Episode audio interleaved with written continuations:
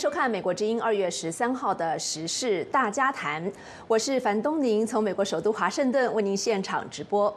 解放军全副武装登上龙年央视春晚，高喊“听党指挥”，还有抢滩登陆和发射导弹的画面，渲染战争气氛，是想恐吓谁呢？中共官媒将“龙”的英文翻译证明为“龙”，这究竟是展现中国人的文化自信，还是廉价的？民族主义，欢迎观众朋友们通过美国之音在 YouTube 的直播聊天室向来宾提问，或者是发表您对这两个话题的看法，参与我们今天的现场讨论。好的，不过首先我们来看到的是中共中央电视台的龙年春节晚会，出现了解放军部队全副武装，持枪高喊“听党指挥，能打胜仗”。那么舞台上还有各式新型的战机、坦克、潜艇以及抢滩登陆，还有发射导弹的画面，渲染战争气氛，究竟是想恐吓谁呢？与此同时，台湾国防部在除夕当天和大年初一连续两天侦测到八枚空飘气球穿越台湾海峡中线，还有台湾本岛的上空，创下了自二零二三年十二月开始发布气球数据以来的最高纪录。解放军春节期间动作频频，对外释放什么讯息？是否借由展示军力来转移各界对经济问题的注意力？中共今年在台海？东海、南中国海等区域热点可能会采取哪些军事行动？习近平是否如专家所预测的那样，可能会考虑发动一场以台湾作为起点的总体战争呢？时杂谈今天邀请到两位军事专家来为大家进行深入的分析，一位是加拿大女王大学历史系兼职助理教授赖小刚博士，赖小刚博士非常欢迎您。哎，呃，谢谢东宁，呃，各位观众好，呃，主持人好。一位是台湾国防安全研究院的助理研究员吴宗汉博士，吴宗汉博士，欢迎您。呃，谢谢东宁，谢谢主持人，然后很荣幸呃能够参加这个节目。好的，感谢吴博士，请教赖小刚博士啊，您怎么看解放军持枪登上这个春晚，不但高唱一首叫做《决胜》的军歌，还高喊要听党指挥，能打胜仗。那么我看到有报道说，这是一个由文艺轻骑队还有北京数位区的六六四七七部队联合表演的一个节目。究竟您您是这个解放军这方面的专家？究竟文艺轻骑队是一个什么样的单位？还有这个所谓六六四七七部队又是一个什么样的部队？您能够为我们解释一下吗，赖小刚博士？呃啊，好的，谢谢。呃，根据就是根据我在部队的经验和对我对共产党国家军队的了解呢，人们呢是既不能无视这样的事情，但也不应该过度的解读这样的事情。这种部队的文工团这种现象呢，是共产党及其军队的一种特点，是共产党国家特有的现象。这个共产党的力量呢，来源于它能够利用文艺创作来有效的宣传自己的理念和主张。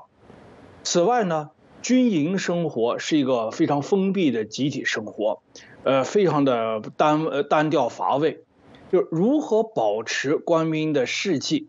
就是部队管理的一个重要目的之一，也是个难点之一。嗯，那么使用的文艺宣传队就是个有效的办法。所有的共产党国家呢，因此就有了自己的表演队伍，专业表演队伍。你们看一下朝北北朝鲜，朝鲜也有，是对，你看它的水平非常高。嗯，还有俄罗斯，俄罗斯的那个俄罗斯亚历山大什么红星红军歌舞团的非常水平非常非常高的。那么呢，这个这些个团呢叫叫文工团。在八十年代以前，解放军的每一个师作战师啊哈。都有自己的文工团，那么军区就有自己专门的歌舞团了。比如说北京叫战友歌舞团，南京叫什么前线歌舞团等等等，是专门就叫前线文工团，都是专门的叫法的。那么总政治部就是现在的呃叫政治工作部的前身，也有是全军的政治工作的领导机关，也有自己的专门的文艺这个文工团。在八五年真精简整编之后呢，就有一个新的名称，就叫做了种后歌舞团。那个大招牌写着呢，挂的都能看得见，叫种后歌舞团，就在现在的嗯北京外国语大学旁边西三环边上。那么现在的习近平的现在的夫人，呃，彭丽媛，就是就是其中的一个演员。那么这现在这个歌舞团呢，后来呢就当年这个叫总政歌舞团呢，后来就改名为了就叫解放军艺术中心文艺宣轻骑队，就改成这样子。嗯嗯，就是从那个地方就咱这来的。因为这个文工团呢有寓寓教于乐的作用，所以呢文工团呢就是解放军某个新项目的先锋。比如举个例子哈，嗯，就是在一九四九年的时候，林遵领导的这个呃国国国民这个呃中国中华民国海军第二舰队呃投呃这个就叫这大陆叫起义了，起义了加入了解放军的序列之后呢，带了很多的舰艇转向呃解放军，呃当时解放军就专门成立一个叫华东海军，海这个负责人呢就是张爱萍，那么张爱萍呢做的第一件事情。就是向舰艇派遣文工团，你能想象不能想象出来？嗯，那么小的舰艇，那船不大呀，都有一个文工派派派文工团住在舰艇上面。嗯，所以呢，这这当然是海军人，这这个的国国军海军刚刚穿上解放军制服的人，当然说这这不干什么这是，呃，就是由于这种文工团呢，在部队里面是处于不伦不类的一个状态。所以文工团就必须抓住每一个机会来证明自己的存在价值。那么上春节晚会就是一个证明自己价值的机会。好的。而至于呢，嗯，至于表演内容，呃，表演内容和是演员带否是否带枪，那就是仁者见仁，智见智智者呃智者见智了。好的，非常感谢。那么说呢，这个赖小刚博士从这个历史跟我们介绍了这一次解放军完结的一个背景嗯嗯。对，那么后面就是那个部队的问题了哈，那个部队了，就什么什么部队了，是否是北京卫戍区的装甲部队，还是个开放部队？有人有的报道说了，对我呢不清楚，但是大概率的说呢，这个什么什么部队，就是那个轻骑队，因为这些表演者的这些动作哈都是童子功，你看他们动作都是童子功，另外呢，所有的表演者的个头身材都一样，各个动作利索。哪个部队能够挑出这么多人来，能给这么多的给他们这么长的时间进行以训军事训练毫无关系的事，让他们去干这个去啊？所以呢，这个什么叫六六七四四部队啊？大概就是一个八路军欺骗共产党的一个典型表现。好的，非常感谢赖小哥博士从这个解放军编制还有文工团的历史给我们介绍了这一次这个解放军登春晚的一个历史啊。那么也要请教在台北的吴宗汉博士了。其实这个春节理应要制造一种欢乐祥和的气氛啊，但中共却把这个春晚作为一种武力展示的宣传工具。尤其是刚刚提到这表演的内容也很重要嘛。解放军不但是持枪，而且他在这个春晚表演的时候，舞台上还出现了抢滩登陆，还有发射导弹、导射导弹齐发的这个画面，再加上了除夕，我们看实际的军事行动啊。除夕跟大年初一连续两天，台湾国防部都侦测到多枚的空飘气球到台湾这个中线，而且到等台湾本岛的上空啊。那有人解读这是中共在释放一个对台湾备战打仗的一种信息，不晓得您在台北的看法是什么呢？吴宗汉博士。哦，是，我觉得呃，第一次就说看到呃春晚上有这样的一个呃这类型的一个节目，首先还是觉得说是呃。呃，蛮震惊，但当然它有多重的意涵。那因为过往春晚其实也都会有一些跟呃军队一些小品，或者说相一些相关的一些节目，但是看到首次就是说有一个这样一个持枪呐，然后有一个这么呃所谓比较震撼性的这种呃这种节目，呃，而且他如果还看呃，因为我是看他的一个。直播它时间上似乎就是安排在呃几乎开场之后不久这样一个节目，其实是算算是非常非常前面的个开场，所以我觉得它的震撼意味其实是还 还颇大的。那怎么去解读这个意涵？我觉得有有从几个面向，比如说第一个，呃，在二零二三年我们都都知道说，呃，中共的这个火箭军还有国防部或者还有很多很多高层等等的，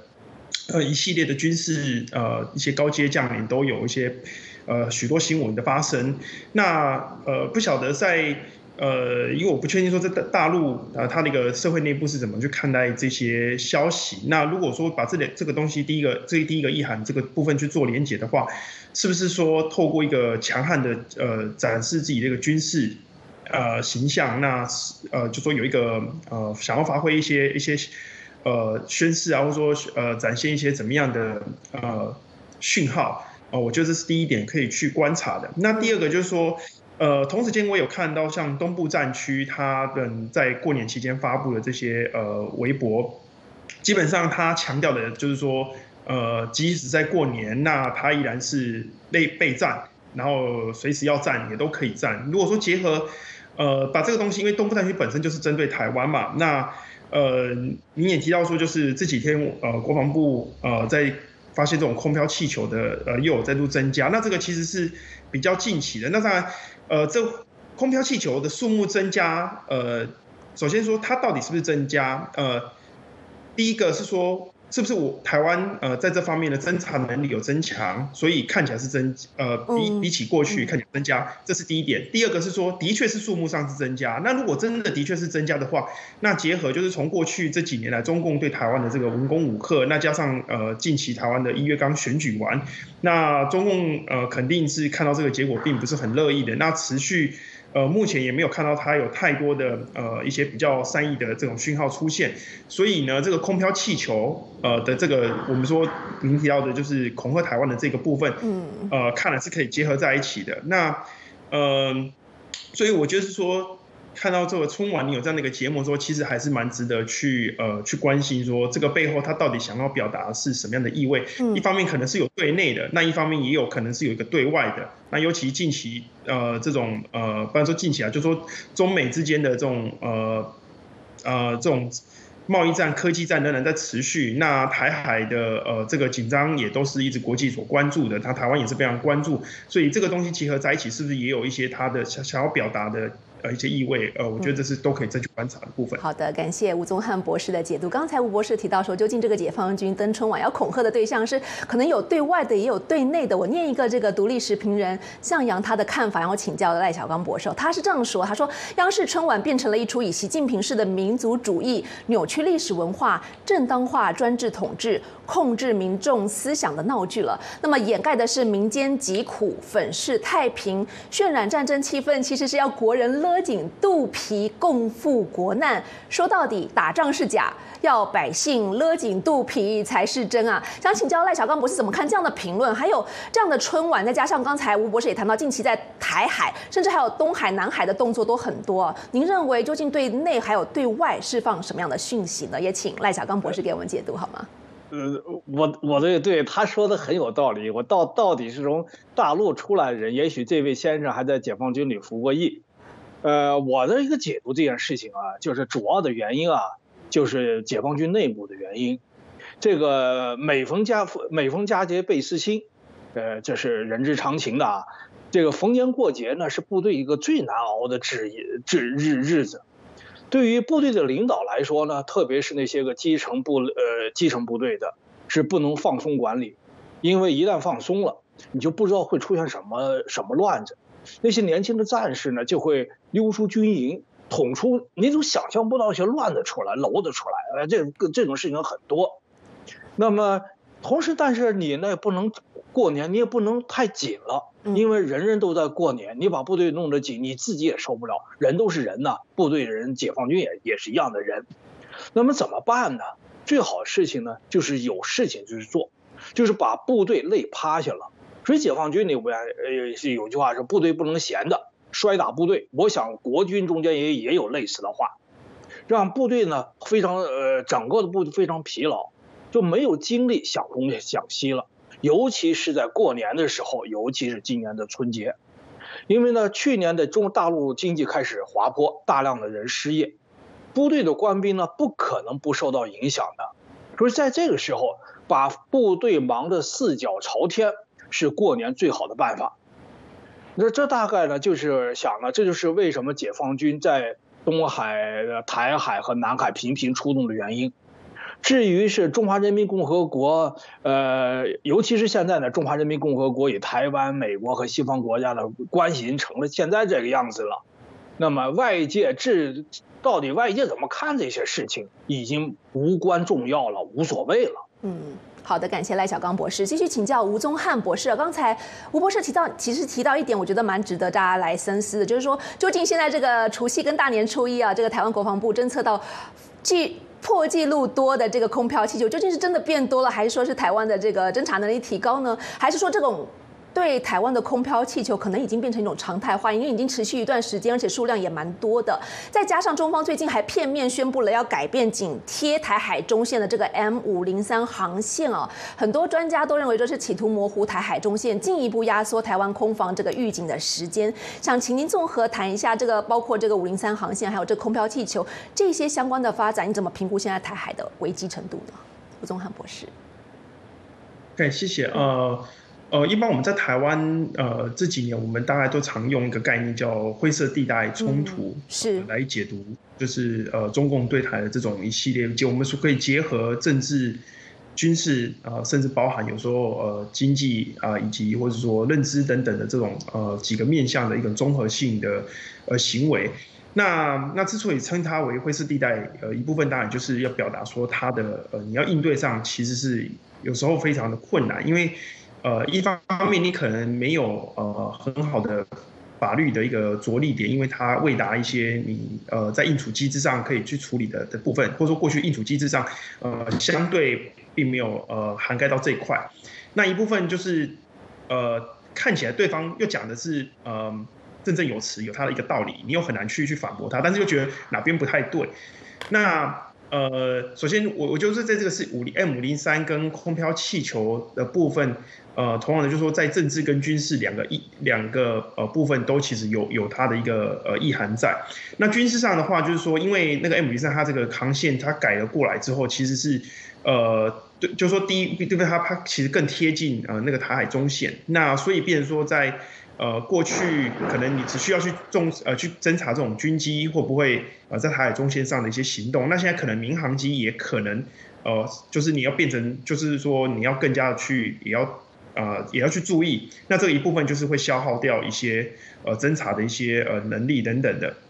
那再来可能呃金马的这个航空部分也都会呃都还要再另外再费神一些。呃，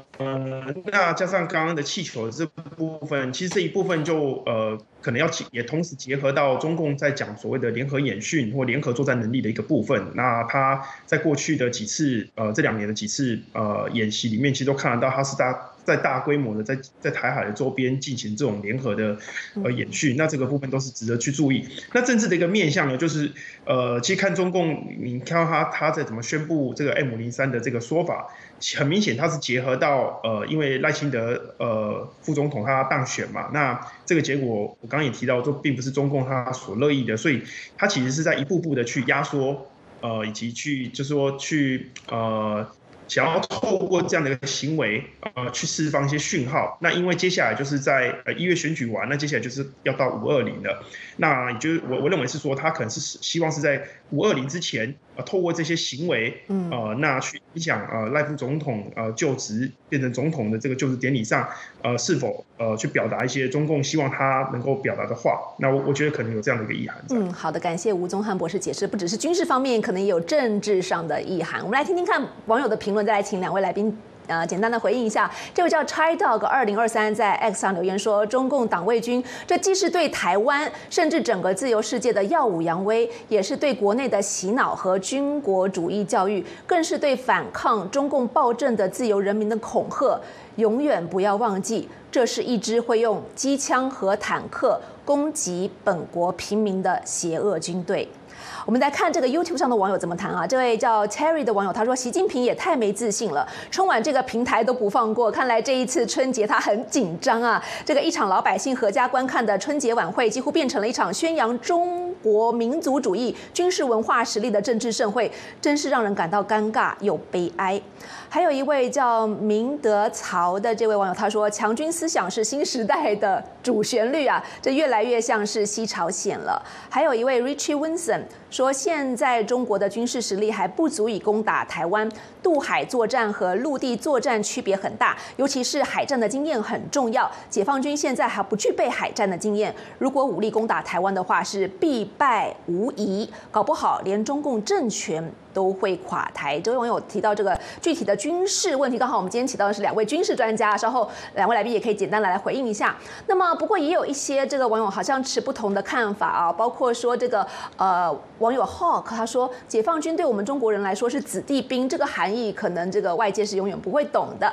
还有一位网友叫君子中庸。他在我们 X 留言区呢贴出了一张图，他是用美国的例子来反证。他说，全美体坛甚至最近举行的这个超级杯美式足球总决赛，也有美国空军这个战机飞越足球场的上空啊，还用这样来对比这个解放军登春晚这件事情。看来我们网友一些不同的看法，不晓得我们来宾啊怎么回应我们的网友的这个不同意见。先请赖小刚博士简单的回应一下好吗？赖小刚博士。哦，好的。呃，这个军事力量是正常的，这军事力量力量是现代国家的基础。呃，不是的，呃，就是欧洲的现在的欧洲起开始就是起源于它的军事上的革命，它的军事力量的兴起，这个没有什么。而美国的这个国家呢，它实际上美国是已经是非常的呃叫军事化的，它的呃军工军事工业是它的重要的产业之一，重要的呃收入之一的，这个很重要的。没有美国的军事力量，尤其是没有美国的海军，对于亚太来说呢，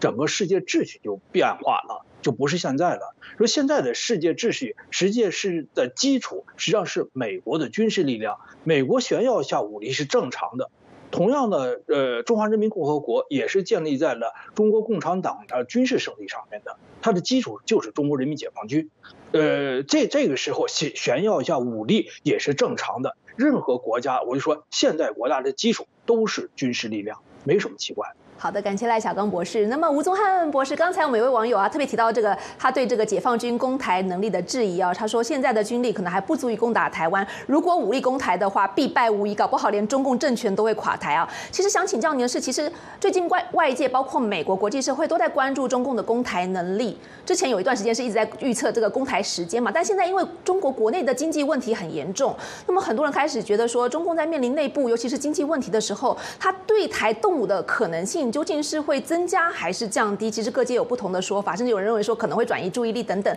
不晓得您的专业分析是什么呢？吴宗汉博士，这一般呃，当然这是说在一个理论推导，就是说在不管是国际关系或一些战争理论上我，会认为说国内呃状况，就领导人他可能会透过试图转移呃国内的这种焦点跟注意力，那呃透过对外的行动。呃，来达到这个目的。那甚至如果当然成功的话，它可以呃有效去转移，然后甚至累积自己新的呃这种威望。那当然，如果输了，可能就是直接就就更惨，打牌了等等的。呃，以以以以我们过去呃就是做的一些呃初步分析，那以及台湾目前的这个准备的情况来看，呃，我大致上是同意，呃，就是说。呃，网友人们的说法，就说中共他目前在对台这个实际上是仍然呃还有不足的地方。嗯，好的，感谢吴章汉博士。刚才吴博士提到说，这个经济问题会不会这个严重之际呢，用这个对外展示军力来转移民众们对这个经济问题的注意力？我也想请教这个赖小刚博士您的看法，因为其实最近我们知道中共最头疼的问题就是这个过年之前的股市还有经济的问题了。但我们注意到这个中共中央电视台。呃，二月二号的时候，在股市最大跌的当天，它播出的是什么？它播出是福建号航母的最新画面，有这个电磁弹射轨道上的遮挡也撤掉了，甚至连这个舰尾停放的这个舰载机，引发外界很多猜猜测啊。那么，想请教您怎么分析解放军选在春节期间展示军力，是不是也在为中共最近日益严重的经济问题来转移大家的注意力呢？请教赖小刚博士。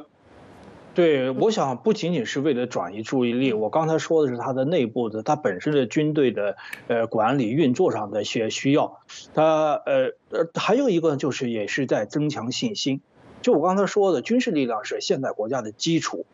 这个现代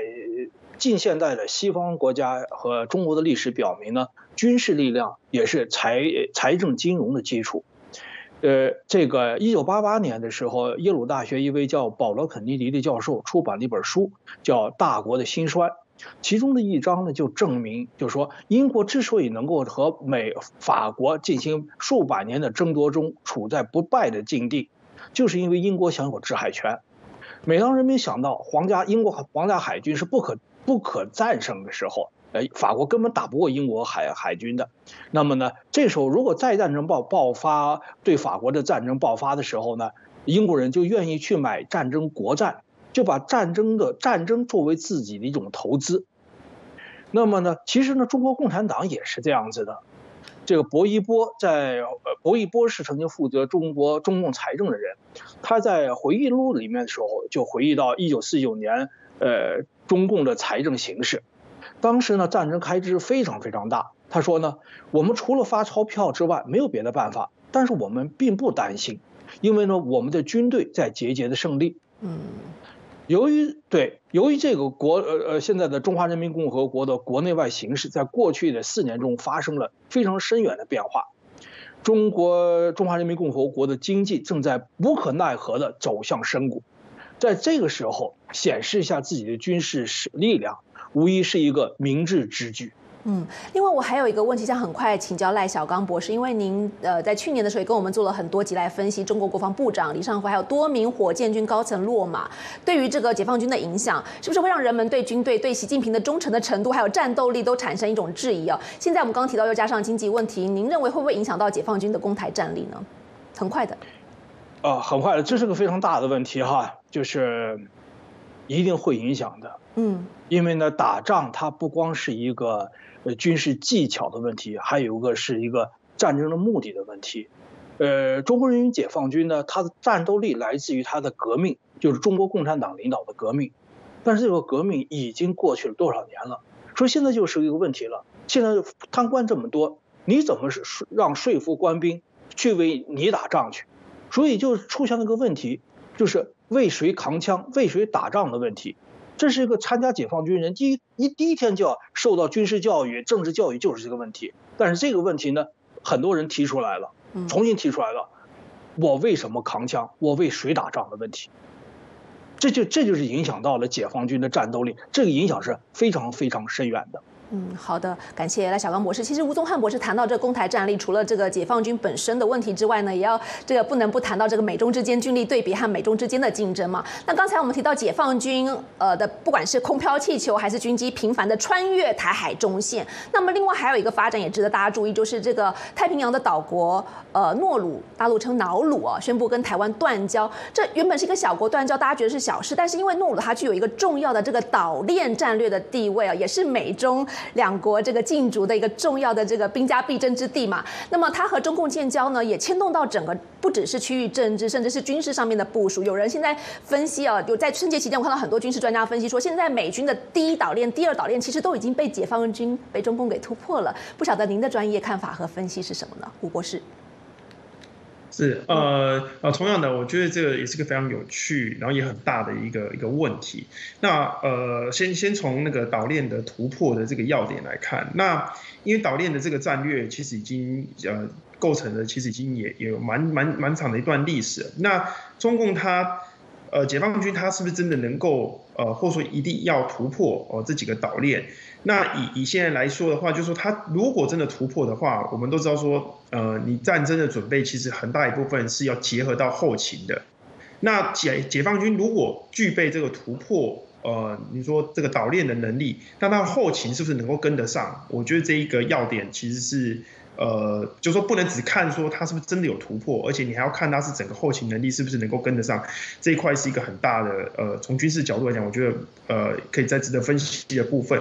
那因为诺鲁的这个问题，它呃，同样的，它既是呃第一个影响到，就是说台湾台湾的邦交国，呃，又被呃中中共呃又夺走了一个，那我觉得这个是在外交跟政治上的一个值得呃分析的一个点。那第二个就是说，因为诺鲁本身的这个战略位置也非常重要，位于太南太平洋。那这近年来，其实中共在那个南太平洋的那个呃力量呃不断的去加深，那其实已经引起了呃不光是美国，那包含了澳洲，它怎么去应对呃或注意这个问题？那进一步可能也影响澳洲它进入呃在这个跨的体系里面，或者说它在那个呃后面呃怎么去更更加的进入这个印呃美国主导这种印太呃。整个整个战略的局势，呃，我觉得这个是后面从这个事件来看，其实还有很多可以再去延伸的一个部分。那最后第三点就是说，在讲诺鲁，因为诺鲁它的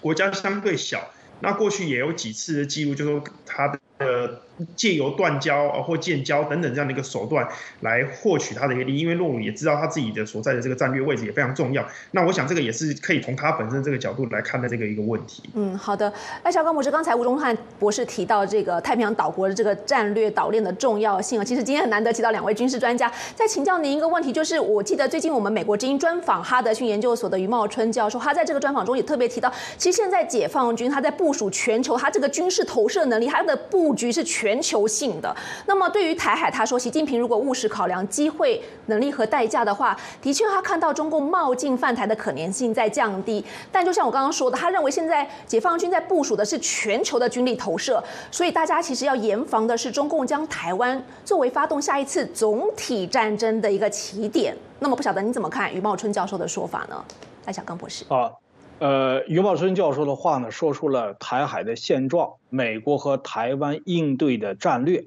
以及大中国大陆的未来。由于在台湾海峡实施大规模登陆战役的难度，再加上呢，呃，中国共产党和解放军的内部问题，只要台湾、美国和其他的民主伙伴国不放松警惕，根据大陆的军力的增加来增加自己的军力，保持自己的军事威慑力。台湾就呃安然无恙。那这里面要特别说明的一点呢，台湾安然安然无恙的前提是不要宣布法理独立。那么保持台海现状就是美国的台海战略。由于中华人民共和国依赖对外贸易，它的体制又与又与自由民主主义的国际秩序无法兼容，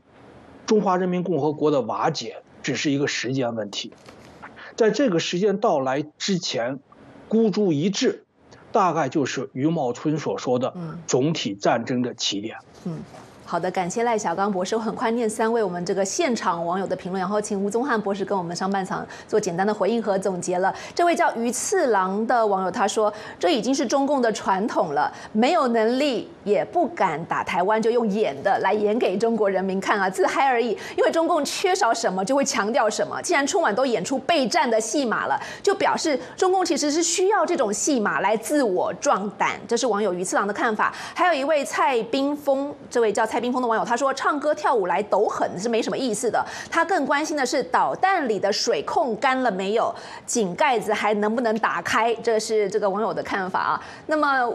蔡呃吴宗汉博士今天跟跟我们回应一下我们的网友，还有刚才一个呃有关于茂春教授的一个看法。刚才赖小刚博士回应了一下，也跟我们简单的回应一下，并给我们上半场做个简单的总结好吗？胡博士，好，谢谢。嗯，呃，大概两点呃，第一点就是说呃。作为台湾人，就是我过去也在呃留学期间，然后有很多的这种大陆的一个朋友，偶尔我们也都会看看这种春晚的节目。所以对我来说，呃，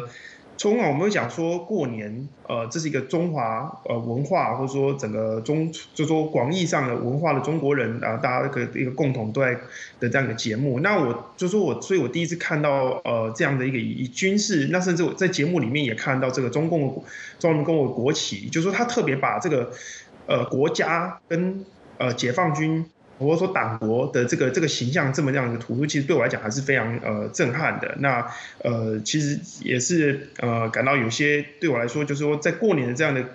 呃气氛下，其实有一些格格不入。嗯。那第二个想回应就是说，呃，关于呃于教授还有刚呃呃赖教授这边的一个意见，我都非常赞成。那我也觉得说，嗯，从理性的角度来讲，呃，现在中共它呃如果在整个战争其实是非常，如果说发动的话，其实对他是非常非常不利的。那当然，我们有时候考虑到说战争会不会的发的发动，可能是有来自于非理性因素。那近期就台湾问题，我觉得不光。是放在台海的一个价呃脉络下去谈，我们看得到说朝鲜跟呃俄罗斯，那俄罗斯在之前这个俄乌战争也即将进进满两周年了，那进来呃伊朗在呃整个中东地区的一个就说支持呃这些恐怖分子的一些行动，那会不会有这样的整个国际局势的整个迁入？呃，这是我觉得呃是今年一个非常呃值得关心的一个地方。那大概就是以上两点简单回应，那非常感谢。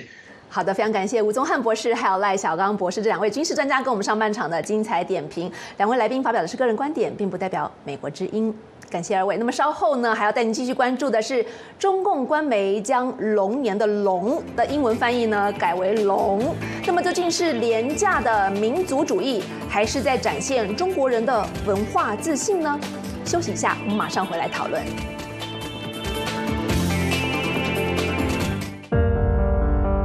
在变化的时代，世界似乎充满不确定性。我们所闻并不反映我们所见。我们寻求事实真相。当我们只被告知故事的局部时，我们失去了信任。在危机时刻，我们的梦想、希望和期盼明天更美好的祝愿，赖于新闻自由。在美国之音。我们为您带来的报道，是人们冒险去观阅的。我们把世界连接在一起，并伴以事实真相。在美国之音，我们向您展示完整故事。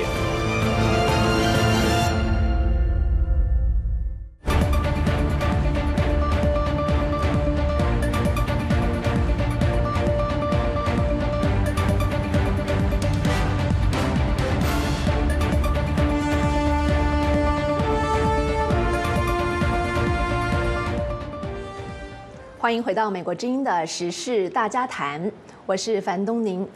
今年是龙年，但龙的英文翻译究竟是 dragon 还是应该直接音译为龙？这个问题连日来在网络上引发了热烈的讨论。那么，中共官媒环球电视网 CGTN 今年在报道春节活动的时候，将龙年翻译为 long year，舞龙译为 long dance。那么，对照上一个龙年，中国政府其实并没有使用直接音译的这个龙啊，包括环球时报还有英。英文《中国日报》在内的中共官媒，在二零一二年上一个龙年的时候呢，都是将龙年翻译为 Year of the Dragon。那么，中共为何今年要将龙证明为龙呢？而且还十分的较真，这究竟是要展现习近平宣扬的文化自信，还是一种廉价的民族主义？把龙的英文改成龙，就能够向国际社会宣扬优良的中国文化，让中国人在全世界站起来吗？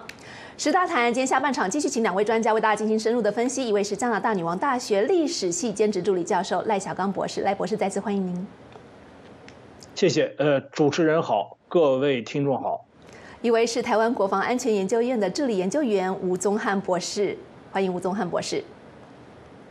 主持人好，观众好。嗯，感谢二位，也欢迎我们的观众朋友持续透过美国之音在 YouTube 的直播聊天室，向今天两位来宾提问，或者是发表您的看法，参与我们下半场的。现场讨论。好的，下半场先请教赖小刚博士啊。我们刚刚提到这个央视网，它其实是引用北京外语大学英语学院副院长彭平教授的话指出哦，早在马可波罗游记中就有 dragon 这个词了。但十九世纪初，英国传教士马什曼 John Marshman 提到中国的龙的时候呢，注音就变成龙。但是现在我们大家比较常讲的这个 dragon 呢，就是英国传教士 Robert Morrison 他有编一本华英字典，将龙译为 dragon。所以好像大家现在就是延续俗成的，就用这个 dragon。但是现在中共又把它要证明成龙，你怎么看现在中共的一个最新做法呢？赖小刚博士，好，呃。呃，彭教授看来是非常熟悉这个英语，这个“龙”在这个 “dragon” 这个词在英欧洲英语和其他欧洲语言中间的负面意思。他想通过这种 Marshman 的译法来改变这个词的负面形象，从而改变呃中华人民共和国的形形象。其实呢，没有这个必要，因为这样的做呢，不仅改变不了，而且还有欲盖弥彰之嫌。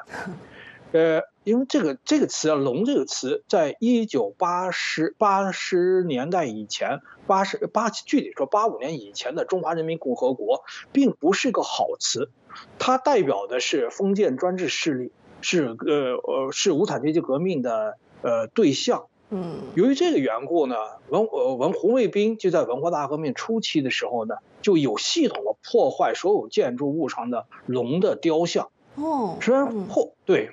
所以破坏的雕像是破坏龙的雕像时间不长，但是呢，中共的媒体，呃，各种媒体从来不提龙。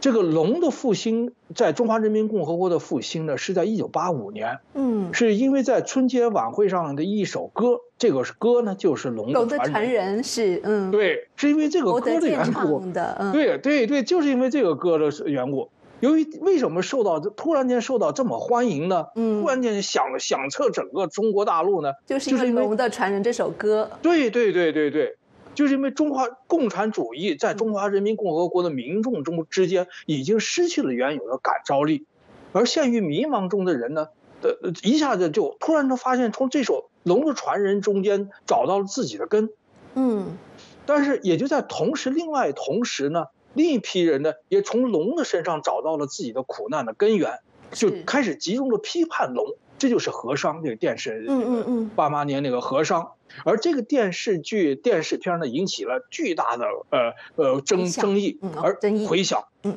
对，当时就有争争议，而且之后就不不久就爆发了呃一九八九年的民主运动，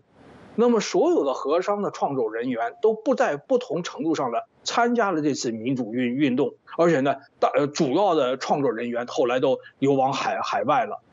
那么其中一个人就是阮志明。嗯，而阮志明的，当时阮阮阮志明，阮志明呢，他就在到美国成为归皈依皈依基督教，阮志明就就用圣经中的创世纪，把龙诠释为龙魔鬼的化身，从而解释了华夏历史自相残杀的这个历史，成为巨影响巨大的传道人。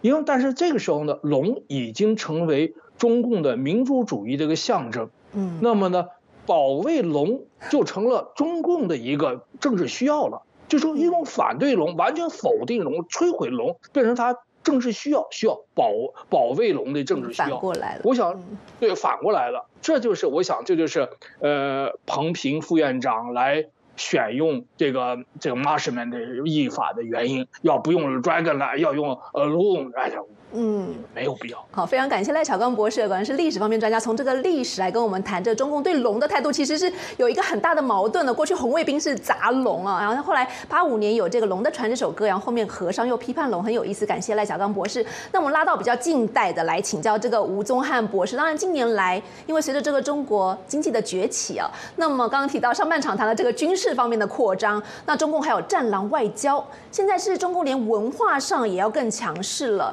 那么你怎么看中共官媒强调要把“龙”的这个英文翻译证明为“龙”哦？这个他们的说法是说，中共说法是事关文化定义权跟话语权，事关的是中国的文化自信，所以不可以不较真。你怎么看现在中共在硬实力、军事方面，还有软实力、文化方面各方面都越来越咄咄逼人的做法呢？吴博吴博士。哦，是，呃呃，首先看到就说他这个证明，其实就让我直接很很直接就联想到，呃，近几年在讲，呃，很多的这个，呃，去，就跟我是台湾听到时代比较像说是去英英文的这种，或者说重新定义，对，去英语化说，呃，重新定义一些呃翻译。那包括比较呃去年也发生过一次，就是关于西藏，呃，就说不再用 Tibet，而只要强调用西藏，有点类似这样的呃一一些。对，还有车站要用站，要用拼音来取代这个英文的这个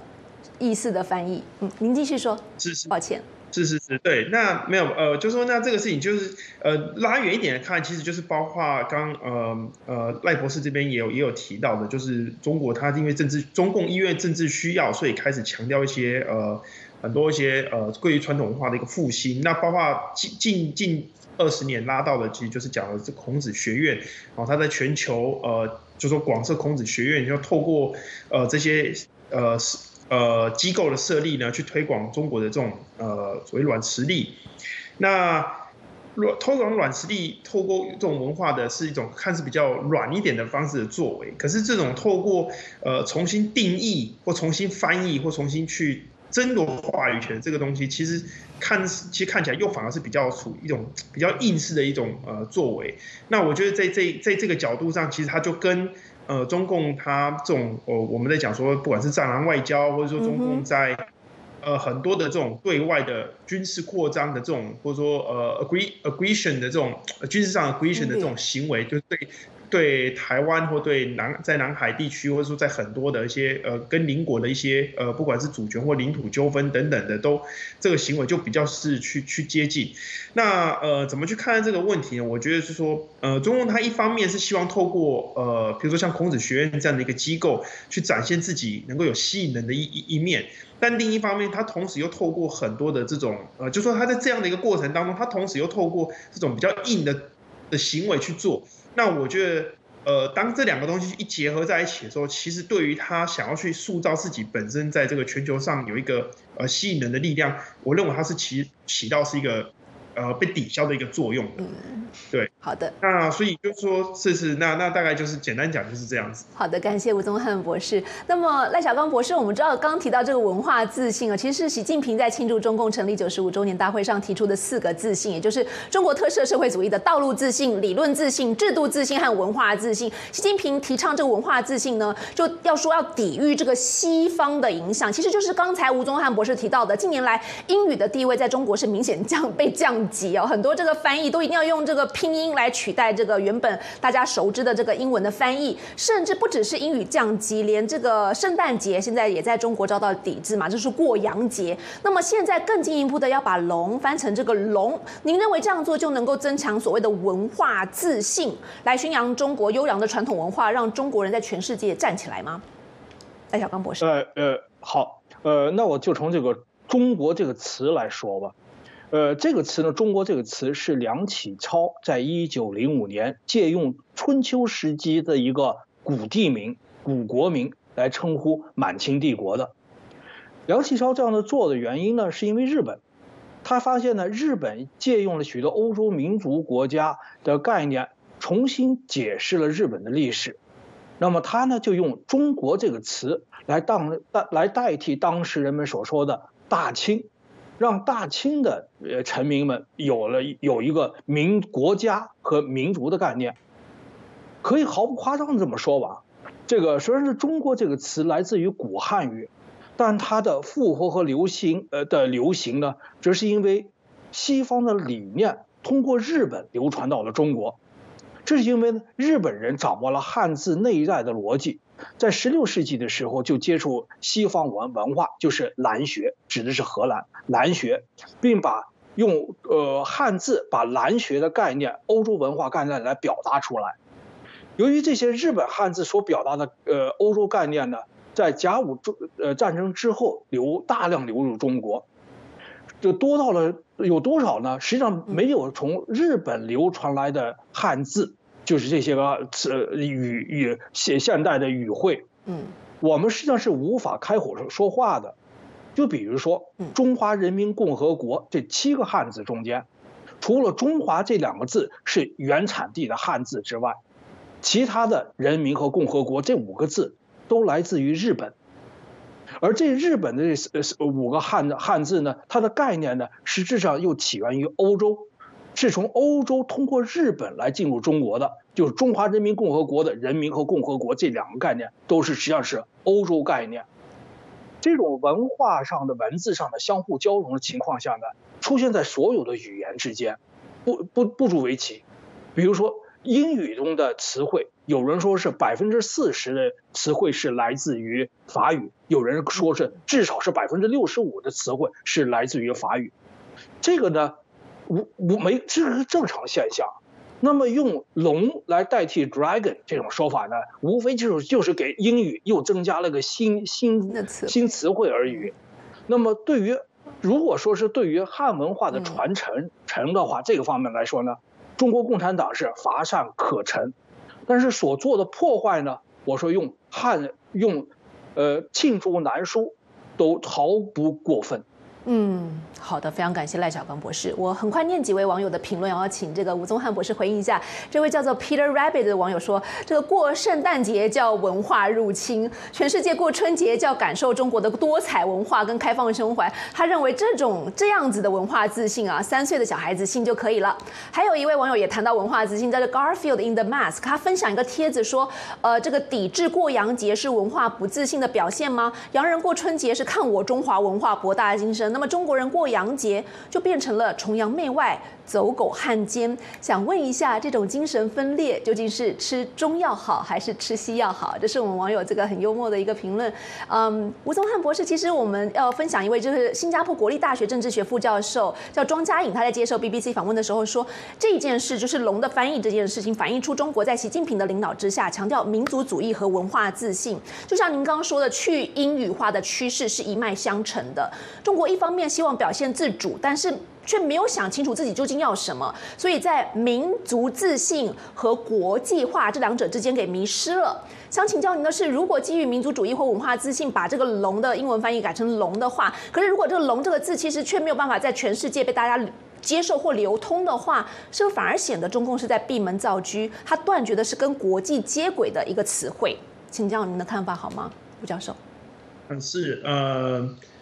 我就中共，他常常会呃，就说，呃，您说你就是闭门造车，那我也就用另外一个概念，就是说他常常去定用一个定义，他去定义一些事情，然后借由这个这样的掌握这个定义呢，然后企图就说进一步去主导。呃，后面的一些发展，那当然另外这个是相近概念，就是说，比如掌握话语权啊，掌握论述啊，等等，这些都是在这样的一个一个角度。那在这件事情上，我我呃幽默说，就说呃其实是蛮赞同这些呃网友们的一个意见的。其实这是一个非常非常奇怪，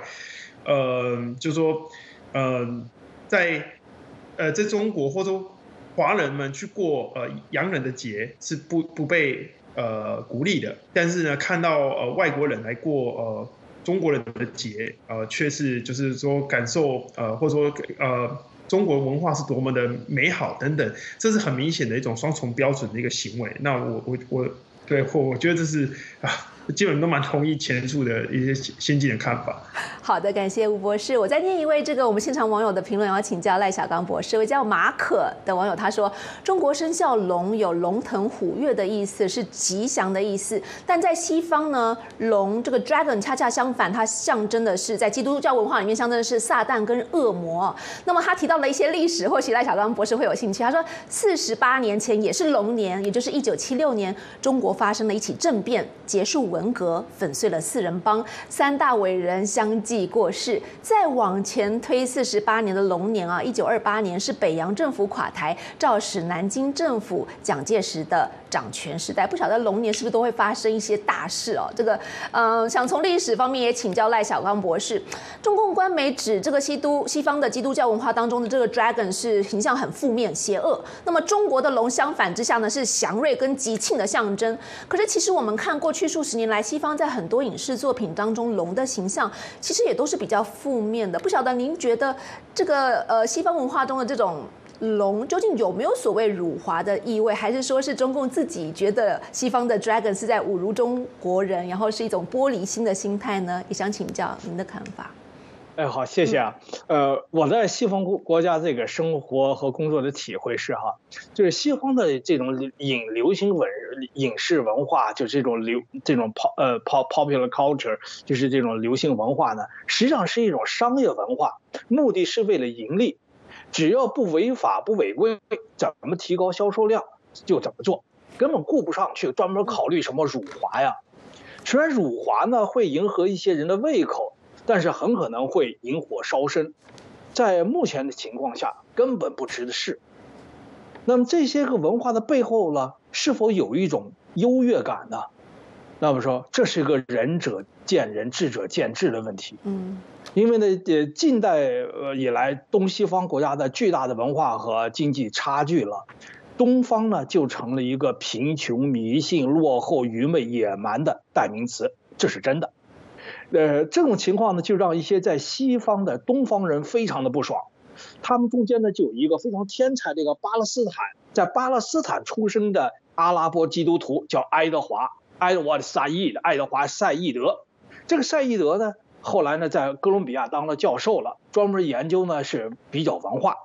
他的成名就是批判西方的优越感，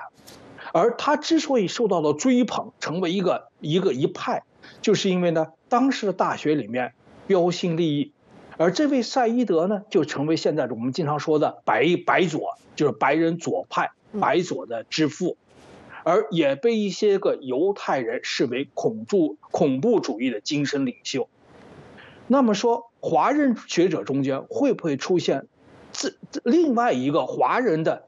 埃杜瓦的·萨义的人物呢？嗯，这倒是一个值得注意的问题。嗯，值得我们来反思。感谢赖博士。那么也想请教吴宗汉博士，刚才赖小刚博士在前面提到了这个一九八五年春晚上，这侯德健唱的那首《龙的传人》啊，遥远的东方有一条龙。那么现在其实现在在网络上爆红的《龙的传人》，虽然歌名一样，但是是完全不一样的意思。但是被认为是一个辱华的歌曲，是歌手黄志明推出的龙年贺年歌曲《龙的传人》。当然，这个所谓辱华是被呃中共小粉红们定义的辱了。谁还不知道？但是您怎么看？好像不管是伦敦钢琴师 Dr. K 和英国小粉红之间冲突，还有这首新的《龙的传人》，好像都在网络上掀起这个再一次掀起，在龙年掀起所谓的辱华争议跟风波。不晓得你怎么看这样的现象呢？